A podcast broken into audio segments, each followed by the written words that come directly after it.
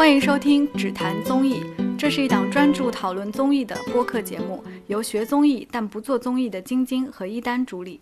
我们谈论时下综艺节目的现象和风向，话题以国产、韩国综艺为主。我们认为综艺是被低估的艺术。大家好，我是晶晶，我是一丹。今天我们要聊的一档综艺是最近很火的一个选秀节目《青春有你二》，是由爱奇艺平台制作发行的。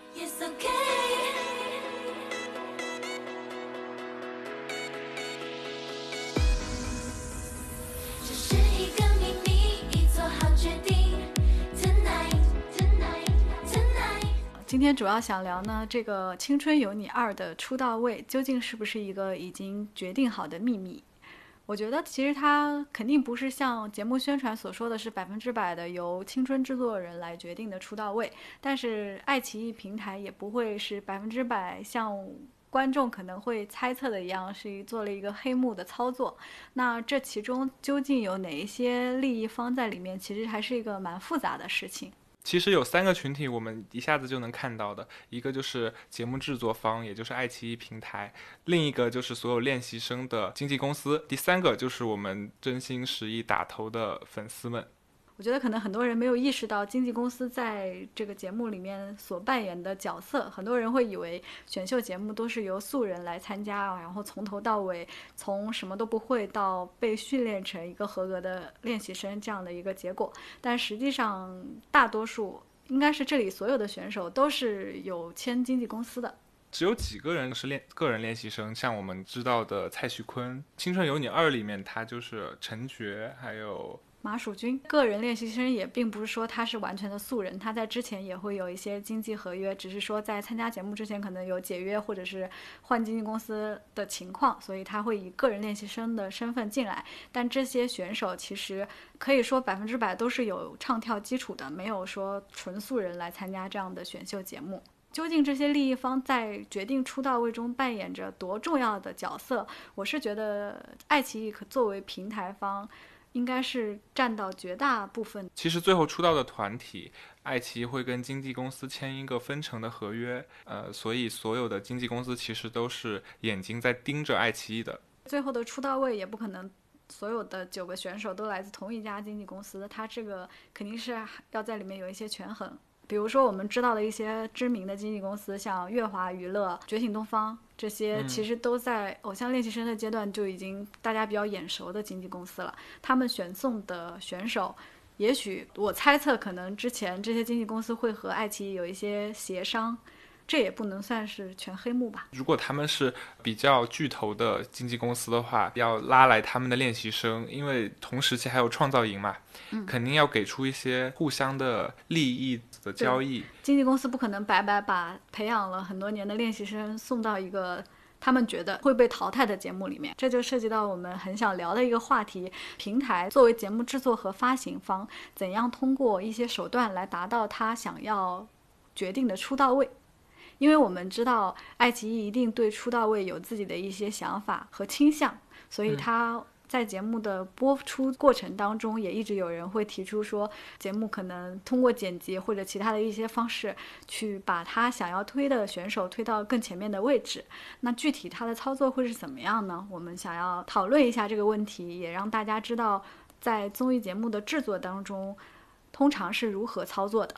你觉得这一季的《青你》剪的怎么样？《青你二》其实已经是爱奇艺做的第三档这个同系列的节目，从《偶像练习生》到《青你一》到《青你二》，它节目的整体机制都没有做特别大的变化。我觉得编剧上也没有很大的突破，使用的手段也可能跟之前差不多，比如说。最近比较热门的选手，像虞书欣这种，就是从一开始就可以看出来，爱奇艺其实给了他很多的镜头。他可能在热搜上更多是以做作啊、真性情这样的人设出现的。这些其实都是可以爱奇艺人为的去控制。比如说，当所有的选手都在做出哇哦之类的反应的时候，他只把虞书欣的部分剪进来。其实某种程度上说，这。对他的人设是一种强化。一共有一百零九个选手呢。对，如果他们只想重点做几个人的人设的话，他肯定不可能把一期节目所有的观众镜头都平均的去分配。对，如果一百零九个选手每个人一分钟，其实也要占一个多小时。我们可以回忆一下，到目前已经播了第十二期，在看这个节目的过程当中，我们很明显能感觉到爱奇艺想要突出的人设有哪些人。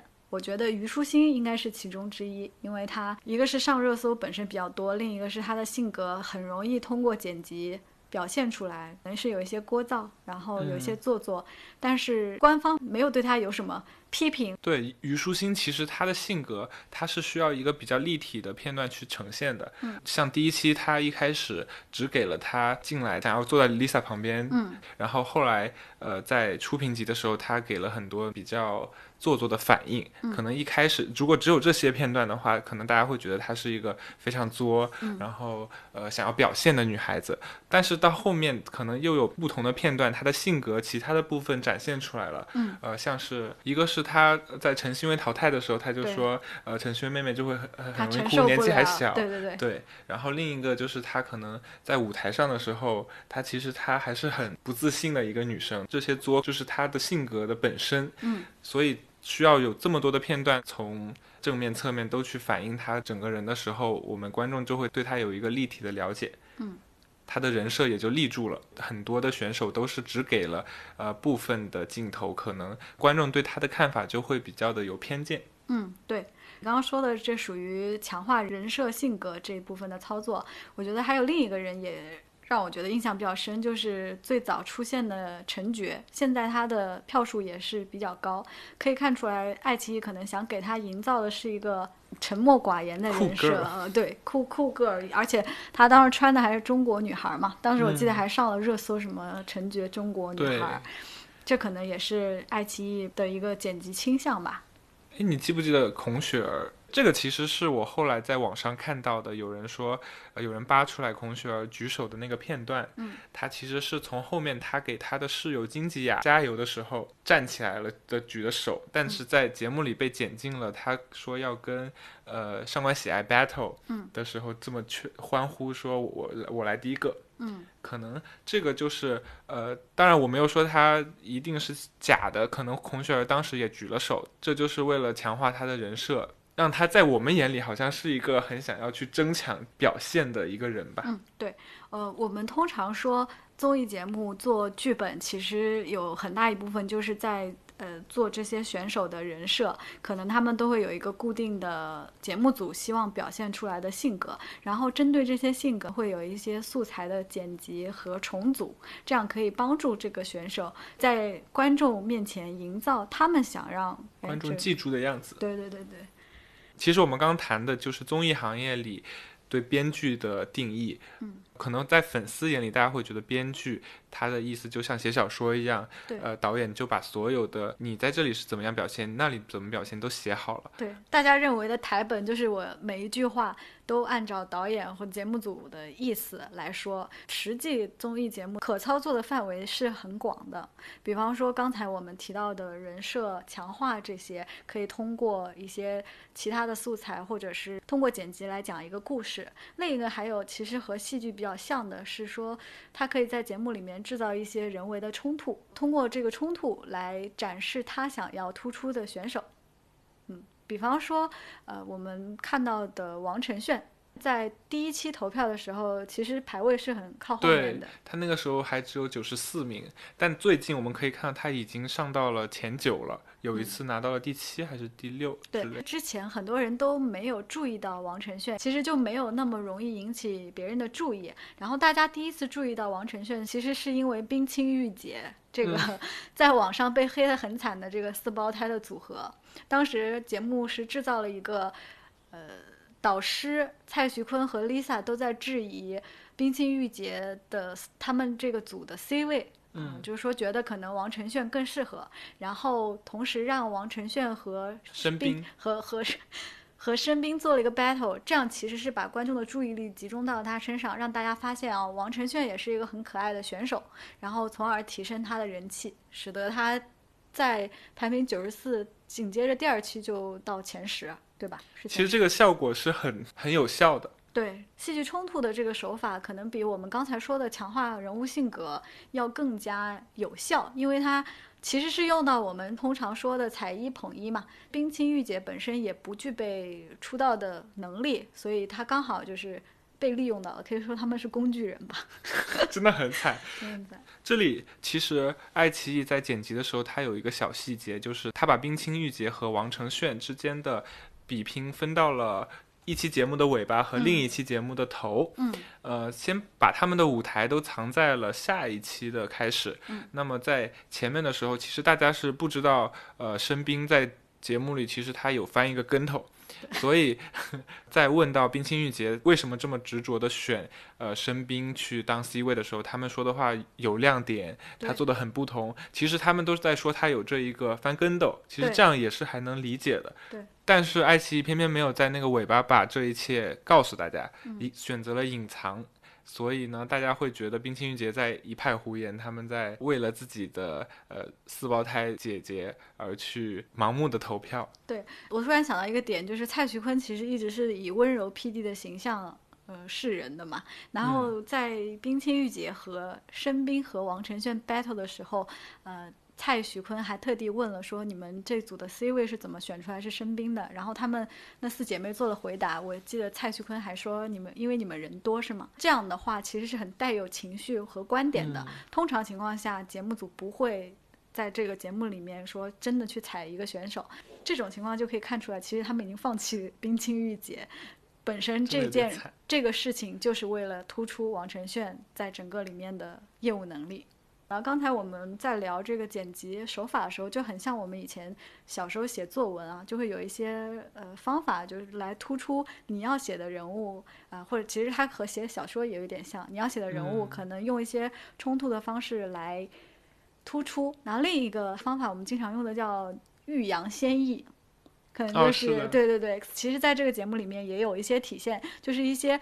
在早期没怎么出现的选手，突然在可能中间几期的时候，突然镜头变多，或者是给了他一些成长的东西。你有印象深刻的这样的选手吗？我真的是后来突然看到预言在我面前冒出来的。对他好像第一期、第二期都没有什么镜头。因为在宣布排名的时候说，我们有两个连续三次 A 的选手，一个是安琪，另一个就是预言。但其实预言的出品级舞台我一点印象都没有。对对对，我也不记得这个人。而且按理说，如果是连续 A 这种，应该是被剪出来的嘛。嗯。所以我揣测，就是因为安琪跟预言两个人撞了，他们可能先选择战略性的，先把安琪放出来给吸引粉丝，预言可能放到后头，用这样成长性的剧本去让他给大家看到。对对对，可能安琪他拿到的人设就是那种一路 A 到底的，然后呃预言可能不一样，之前没被大家看到，然后从第三期还第四期开始，就大家都在说预言是。呃，这一届青青你二第一 vocal 还是什么，就是有一些这样的 title 出来。他跟他妈妈打那个电话，那里开始给他戏份。对对对对对对对。然后另一个比较明显的可能是金子涵，金子涵在最开始的时候也没有什么戏份，然后突然呃网上就会有一些热搜说金子涵长得美啊，然后业务能力又不错啊，可能。但这个我有点不太清楚，他是节目组。之前就安排好的，还是说他通过自己的能力，他可能粉丝热度比较高，所以争取到了这个更多的曝光？你觉得呢？我想的其实是他是来自乐华的嘛，这一次可能乐华的几个选手在前面都没有什么展现的部分，呃，战略性的可能就选择集中在金子涵一个人身上了。嗯，然后另外还有一个这类选秀节目。日常操作就是炒 CP 嘛，虽然 CP 粉在整个 饭圈地位很低，但是从偶练开始到青你一，很多人都是在说拿这个其实是拿选手之间的友情做戏，因为这种训练营本身的这个形式就意味着选手会有很多。除了节目之外的一些交流，呃，比如说可能有些人私底下关系比较好，但是从节目的呈现来看，节目可以选择性的把谁和谁关系比较好这件事情放出来。比如说，我们知道刘雨欣和孔雪儿实际上原来是队友，都是蜜蜂少女队的成员，但是节目并没有选择让他们两个有任何交集，观众根本不知道他们之间的关系。你有什么印象比较深的？你觉得是节目组有意在把他们两个关系变好，或者是在拿这两个人的关系做一些热度吗？我觉得他们做的最成功的，也是我只要问到别人喜欢谁，他们都不会单独跟我说喜欢谁或者谁，他们都会说大鱼海 棠。对对对对对。我当时就会问他们说，为什么是喜欢他们两个人？嗯，他们就说，因为节目里看起来他们两个真的很有。就是一正一邪，然后一个人特别调皮，一个人又特别霸气。嗯，他们其实喜欢的是这一个整体了。但大鱼海棠实际上，虞书欣的热度肯定是比赵小棠高的嘛。最开始的时候，至少前两期的时候，网上主要讨论的还是虞书欣没有到赵小棠这里。但是我能很明显感觉到节目组后期有给赵小棠更多的镜头，给我的感觉好像是虞书欣有把赵小棠的热度带起来。我不知道你有没有这个感觉啊？我觉得虞书欣就像是节目组拿她可能跟谁这一期捆了一下，那个人就上来了。比如说，呃，上一期呃孔孔雪儿，他就跟他说了一句啊，你真的好美啊，他这一句就上了热搜，说虞书欣告白那个表白孔雪儿，对，呃，这里也没有说孔雪儿她的热度很低的意思啊，就是，其实就是说，呃，他们在用。热度第一的这个选手去带起其他的选手。提到这里，刚好可以说一下爱奇艺上热搜的这个策略。其实我们也知道，微博热搜并不一定完全是因为有人在搜这个东西，也其实可以有一些平台的操作空间。所以你可以从谁可以上热搜这件事情，也能看出来爱奇艺作为平台的态度。我们可以看看哪些选手最常上热搜啊？虞书欣。呃，赵小棠、赵小棠、许佳琪、许佳琪这几种都是呃，他们会有很多正面形象的，就是会连上他们的亮点，比如说赵小棠翻跟斗对之类的。但是另一类就是是在借他们选手本身的热度，对，比如秦牛正威，对，我们看到的热搜都是秦牛正威 reader 担当这种，对对对，都是会有一些负面的东西，可见这些选手。本身就不是爱奇艺所预想的名单里面的人，只是在借这些选手本身的热度，包括林小宅可能也是一样的策略。在我们看来，这些应该都不会是爱奇艺最终想要出道的人，只是。借他们拿来出圈的人，对对对对，淡黄的长裙其实某种程度上也是搭的秦牛正威的热度。让你早睡，你爱吃的路边摊还每天排着小队。我想去的地方以后没有你陪我，我不知道分开以后你想起过几回我。的长裙，蓬松的头发，牵着我的手，看最新展出的油画。无人的街道，在空荡的家。刚刚我们聊了很多节目制作上的方法，例如强化人物性格啊，制造戏剧冲突这些方法。接下来，我们想通过这些综艺节目的制作方法来推测最后的出道位的名单。我们来看一下哪些选手是一定会出道的。可能我们两个之间也会有一些冲突，但是我们可以。利用作为一个小案例，像应用题一样，把我们刚才说的那些原理应用到实际的综艺节目推测和观看当中，希望也能给大家提供一些不同的看节目的思路，可以看到一些节目制作背后导演组的考虑，或者是经纪公司的考虑。我们一人说一个吧，要不？可以，可以。我觉得我们有一些，呃，一定共同，对我们有一些。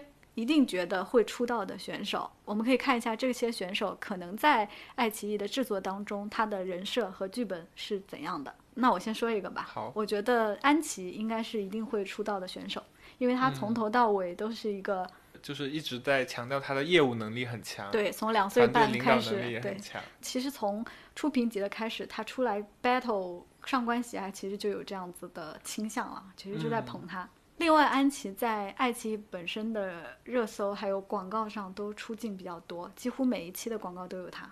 我真的是被安琪的呃领导能力圈粉的，她就是在他们小组做队长的时候，嗯，展现了她很多。只想要训练这样的画面跟镜头，然后其他的选手的备采都是在说安琪领导的很好，然后他们整个团队只能想得到是训练。这里其实我们可以普及一下备采在综艺节目中的重要性，你可以提一下之前你在其他综艺节目工作的时候实际的情况，给大家介绍一下补采这个东西在节目里到底扮演怎么样的角色。因为很多时候我们观众看补采都觉得不知道为什么这个时候要跳。跳到那边去做一些剪辑嘛。嗯，补彩其实就是呃真人秀最常用的一个手法，呃，它会呃针对你在这一期节目里的展现，编导会同时记录下好多问题，比如说呃安琪在刚刚的时候有一个白眼，他可能就会记下来说为什么你刚刚有一个白眼。当然了，编导的心里他会有一个答案的，他会觉得说你肯定是因为讨厌，对，然后呢，他就会在呃后面备采的时候。备采的过程就是编导按照本子上的问题去问选手，他可能就会问啊，你刚刚为什么有一个白眼呢？嗯，他其实这里也有一些操作的空间，就是他会把选手引导到他想要的答案是的，上去。是的，呃，所有的话其实都是会有前因后果的，但当呃节目里呈现的时候，把前前面跟后面都端掉，只展现编导想要的那句话的时候，他就顺理成章了，可能就会让观众误以为，呃，选手心里就是这样想的。刚才说安琪队长形象的烘托，其实是有这样一个操作在里面。呃，同样的，我觉得还有两个人也是有队长队长光环的，就是哦谢可寅和刘雨欣，是这两个也是我觉得一定会出道的名单里面是的，是的。刘雨欣在《想见你想见你》那个组里的时候，对，她就是一个呃，可以说是其他所有人都在为了烘托刘雨欣的存在而给我的感觉是那两个那个想见你那个 A 组和 B 组，其他都没有什么戏份，只是在为了做刘雨欣的人设，所以刘雨欣这个 C 位感觉是很稳。嗯，安琪、谢可寅、刘雨欣，这是我们觉得一定会出道的名单。另外可能还有另外肯定就是虞书欣啦，就是呃，她投票，首先她本身投票就很高，然后另外节目也在让她的呃整个形象特别的深入人心。其实问我身边只看了一期的人，或者是也只看朋友圈的人，他可能都能说出虞书欣是一个怎么样的人。对我觉得虞书欣的这个剧本真的就是纯靠镜头多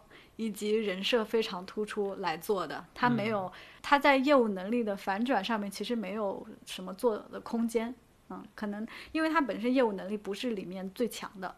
但是说到业务能力，我觉得可能孔雪儿最开始的剧本有一点像是在说她的业务能力，因为说她好像说她练习八年还是多少年，有在强调她的练习时长。嗯在热搜上的次数也比较多。虽然他在生活领域可能被一些粉丝黑，但是节目组根本完全没有拿这个来做文章，其实就是节目组不想让大家把注意力放在他的黑料上面，想把他往更正面的地方去引导，并且也让虞书欣这个角色来给他做嫁衣，就是类似于做虞书欣。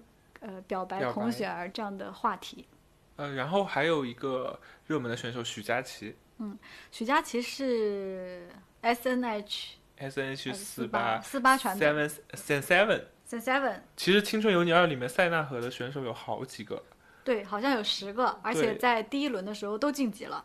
但是到截止现在第十二期播完结束，他们其实排名比较靠前的只有徐佳琪了。是，其余的都在二十到四十之间吧。对，而且看许佳琪也是一直属于镜头比较多，热搜也比较多，也一直在广告上面露出，所以我也觉得许佳琪应该是一个出道名单，因为从经纪公司的角度考虑，S N H forty eight 应该一定会有至少一个出道。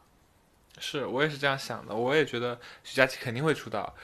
这里其实涉及节目的节目组的一个操作，就是，呃，塞纳河有十十个人，按理说在节目里其实能产生的人物关系是非常丰富的。嗯，但作为我，我是一个嗯不，我是一个不怎么了解塞纳河的人啊，嗯在节目里我就是从来没有看到过他们团队之间的，比如说两个人之间的火花，我都没有看到他们的对。按理说，塞纳河应该是异能特别强的人，对，因为他们也都练习的时间比较长了。嗯，他们也都是靠个人的魅力去，呃，虏获那些粉丝的。对，在这个节目里却根本没有体现。对然后说到塞纳河，不得不提另一个，就是 AKB 四八的嗯，团队。其实这次他们有两个选手，其中沈莹已经被淘汰了，嗯然后剩下的就是胡心颖。那胡心颖在节目中的戏份也没有很多，嗯，他们两个唯一就是，呃，在最开始入场的时候是他们两个，嗯但我觉得很明显的，沈莹和胡心颖都给我很强的 AKB 四八的气质。嗯就是，他们非常那个歌非常元气嘛，对而且都很像宅男会喜欢的那个类型。但很明显，《青春有你二》针对的并不是这种喜欢元气少女的宅男。《青春有你二》它呃有一些操作还是很。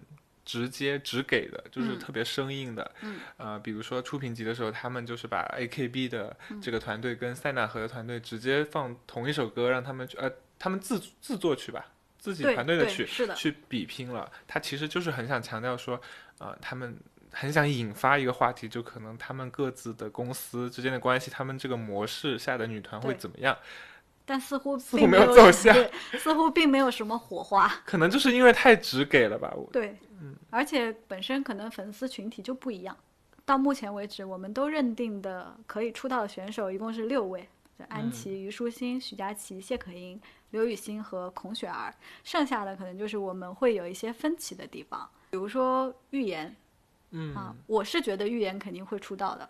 我个人也非常喜欢他，但是呃，从节目组一开始，可能前三期都没有给他镜头，后面给他可能。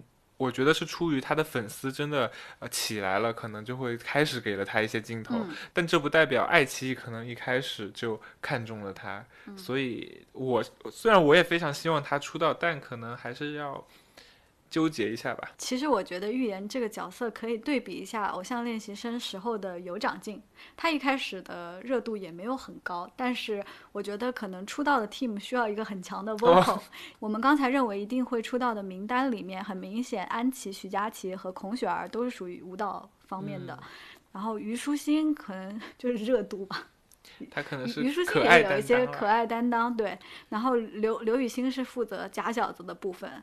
谢可寅是 rapper，那这个 team 目前为止还没有一个比较稳定的 vocal，我觉得预言可能会像有长进一样，在后段位出道，就第八位、第九位这样的名次。然后另一个我认为会出道的是王承炫，你觉得？就很难说。我又一方面我觉得他确实最近呃人气上来了，说明爱奇艺的戏剧冲突奏效了，但我又觉得他可能是一个幸运儿而已，可能就是。正好跟冰清玉洁对上了，我们刚好可以回顾一下王王承炫的人设和剧本啊。他最开始出场的时候，应该就是一个小妹妹，他们个子一般高那个组合，嗯，他大家都在说他小妹妹可爱。主要是这样的人设，但是到冰清玉洁那一 part，其实就是在制造戏剧冲突，突出想突出他的业务能力。哦，话说回来，其实我觉得节目组也是用了心的，在塑造王承炫。他，呃，一开始他们个子一般高，打招呼的时候都是非常可爱的，但他们选的那个曲子就是非常爆发力的那种，嗯，展现他们不一样的另一面，做反差嘛。嗯，上一期的时候，所有的话都给他一个人讲光了。哦，我想起来。他上一期还有塑造他自己写 rap、写 rap 词的这个角色，是的，是的，是的，就是其实上一期是在做王承炫有创作能力这样的人设。这个角度来看，我觉得他真的可能肯定会出道。是哦，而且所有的话就是好话都是给他说的。对，而且他还帮队友，他帮那个写不出来 rap 词的人。哦，是个信一个信。对对对对对，就是，所以你现在同意我了？我有一点被带。现在觉得王承炫也一定会出道。是的，因为上一期真的觉得完全就是在做王承炫这个人。他和刘雨欣感觉差不多戏份了，就是在，他不是队长，但是他却可以有跟队长甚至比队长更多的戏份，又在帮队员，又在自己创作。而且他小妹妹对她的备采里，她一直在说谁表现的很好，谁怎么样。就是在观众眼里，可能一个一直说别人好话的人，会是一个很善良的人吧？对，所以我们可能可以把他放到前选定的。对我们，也就是我们现在选定了七个出道名单，加上王承炫，另外两个就是我们认为不确定的因素，也许就是粉丝可以努力挽救的。是的，是的，可能在这里面，一个是呃，我们刚才已经讨论过预言了嘛，嗯，然后还有一个我们都比较犹豫的是蔡卓宜，嗯，我很喜欢她的，因为她的那个脸就是女团非常需要的一个脸，她可能做一个 ending 她就够了，她都不需要真的有什么业务能力。对，我觉得她就属于美貌担当，嗯，对，她就属于那种呃，她属于有天生感染力的女团成员，因为女团本身的。职责就是让大家加油努力，给大家正能量。我觉得他的脸就是整个就是正能量代言人，他就是能让人一直为他奋斗下去。你要多少的票都可以为你投。对对对，那另外还有一个就是另外有一个热度比较高，但是我没有那么喜欢他，呃所以就会有一些犹豫的，就是赵小棠，因为我觉得他的脸就是 有一些确实是比较臭脸，我觉得好像女团目前没有这样的先例。我是觉得爱奇艺。呃，假设要做 X Girl 的话，可能她是其哦中之一吧，但是我觉得她可能不太会出道。他上热搜嘞，对，这点我也很犹豫。虽然她上赵小棠热搜，但我不知道后空翻就是连后空翻都可以上热搜，感觉节目组是很偏爱她，但我嗯觉得她不是我想象中女团的感觉。节目组对她的态度其实也有一点飘忽不定吧，就是上一期其实有挺多她能招黑的镜头的。对对，他在呃选人的时候，他就说了，呃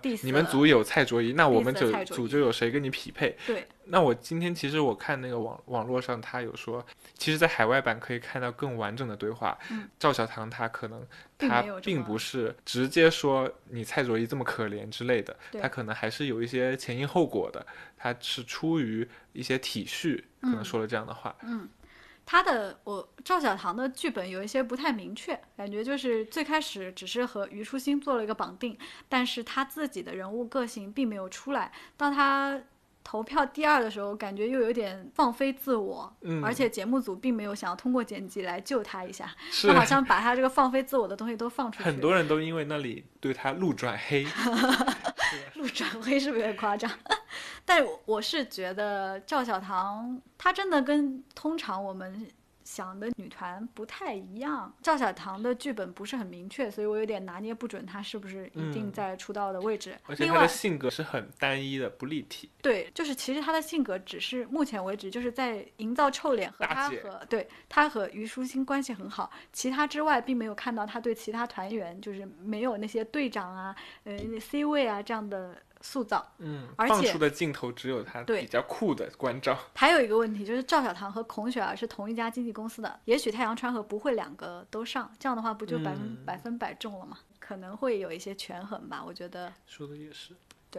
然后另外还有什么我们想要讨论的选手吗？其实我在之前都没有看到过这个人名的金子涵，金子涵也是我她长们刚才得真的很漂亮的。对我们刚才在讨论热搜的时候有讨论到她，就是前几期她没有什么音讯，对，然后突然又出来了。但你刚才也说，这次很反常啊！以前的话，月华的人其实都是大家关注的焦点。对，比如说偶像练习生的时期，他们月华妻子嗯，很早就在炒一些热度，然后还有人说月华黑幕啊，月华是的，呃抱团什么这样的一个很，就有很多粉丝拿这个来黑他们嘛。但今年月华感觉没什么声响，感觉月华有点孤注一掷，就是他呃他他有几个选手过来，四五个啊，五个吧，有。五个。那现在要在这五个里挑，可能还是金子涵比较出彩，所以最终选择了他。不知道这个嗯热搜不知道是不是埋的，我们猜测他前期和投票也还 OK 对，可能和经纪公司有关系。呃刚才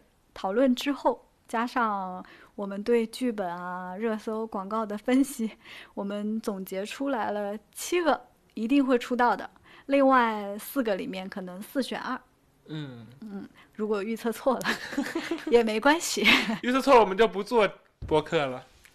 哎，不要这样讲，万一预测错了的话，就再做一期节目打我们自己的道歉。歉对，然后，如果预测错了，我们会再做一期节目分析这些后来杀出重围的选手究竟是做了一些什么。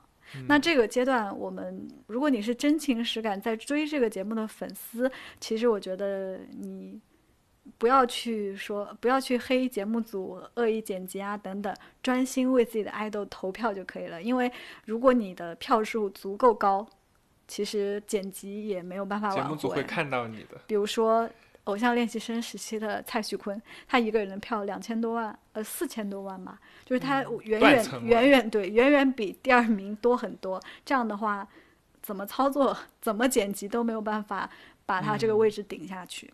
其实这正是这类节目为什么可以操作，原因就是这些人的粉丝都没有艾坤那么专一团结，因为尤其是一个偶像在前期的时候，粉丝很容易脱粉，或者粉丝很容易动摇。如果他没有足够多的铁粉，他就没有办法凝聚起来，艾坤还是非常厉害的。艾坤，佩服。说回来，我我真的现在对蔡徐坤的印象就会特别好。哦，对，说到这个，我觉得这个节目真的给蔡徐坤也圈了很多新的粉丝，有很多以前可能对他不是很熟嗯有一些偏悉的，见有一些偏见，对的人，在这个节目里面都对他有一些路转粉啊。是嗯是是，蔡徐坤指导张玉跳舞，其实当时也是哦上了热搜。这个当时我还蛮犹豫，到底是不是爱奇艺对张玉这个选手也有些偏爱？但我后来仔细想，应该是为了让昆 PD 更加节目编剧有一部分肯定是在做呃导导师的人设。对。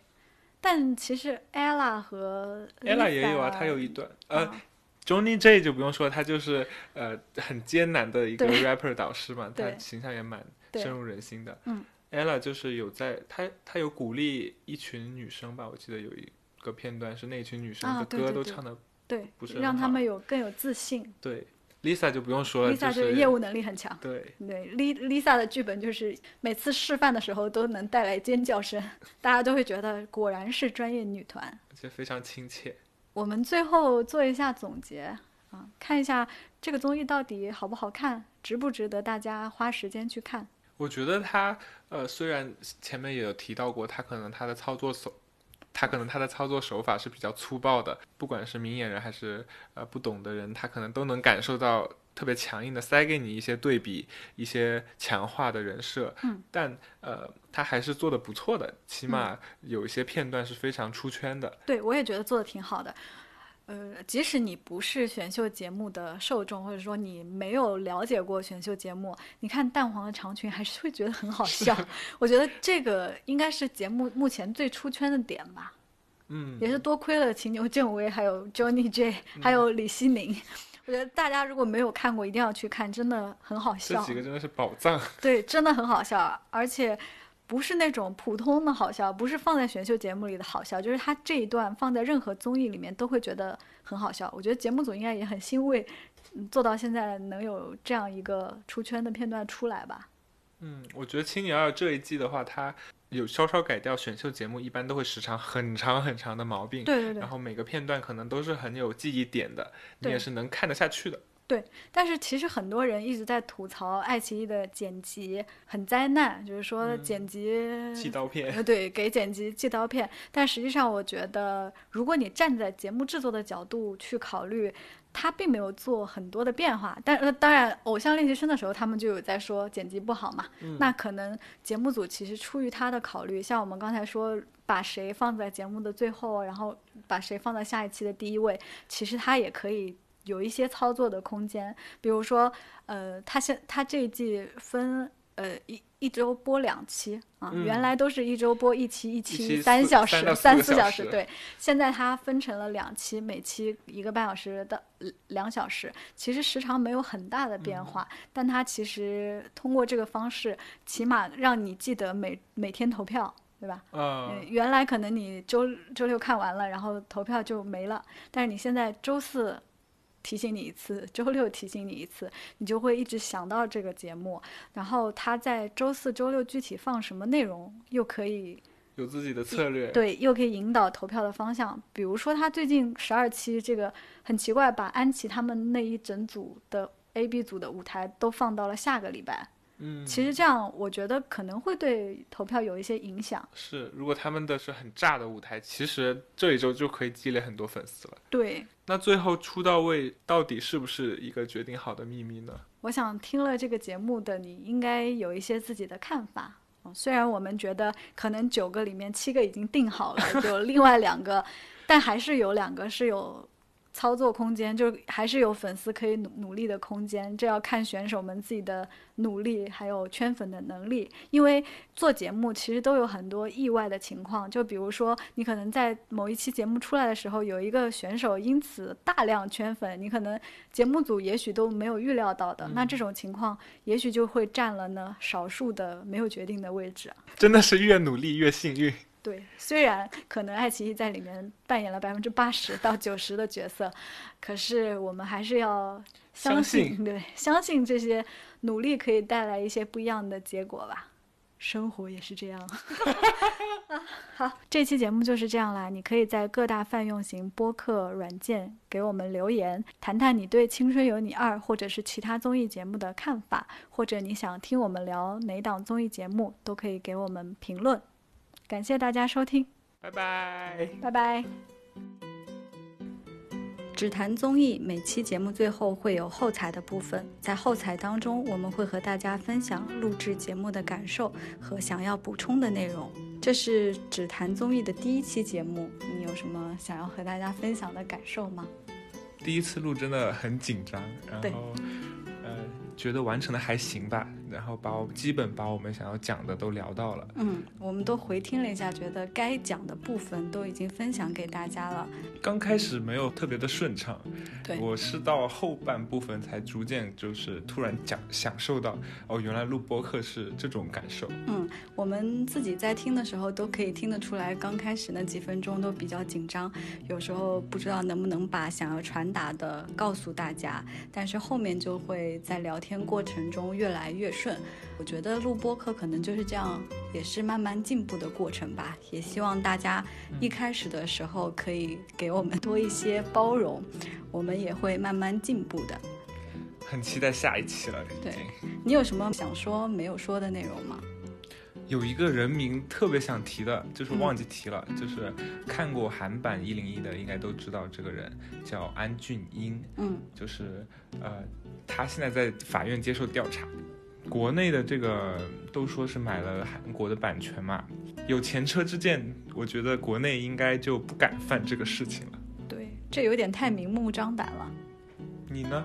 你有什么想补充的？呃，我回听的时候，我有一个担心，就是觉得很多我们提到的名字，如果没有看过这个节目的人，可能会比较陌生，我会担心。没看过节目，听我们的播客会不会有一些不知道怎么融入？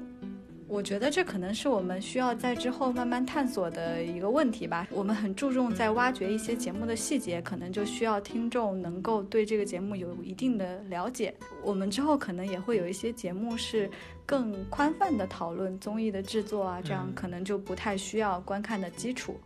这期还是会看过一些节目片段或者对节目有概念的人听起来会更有趣。是的，也欢迎没有。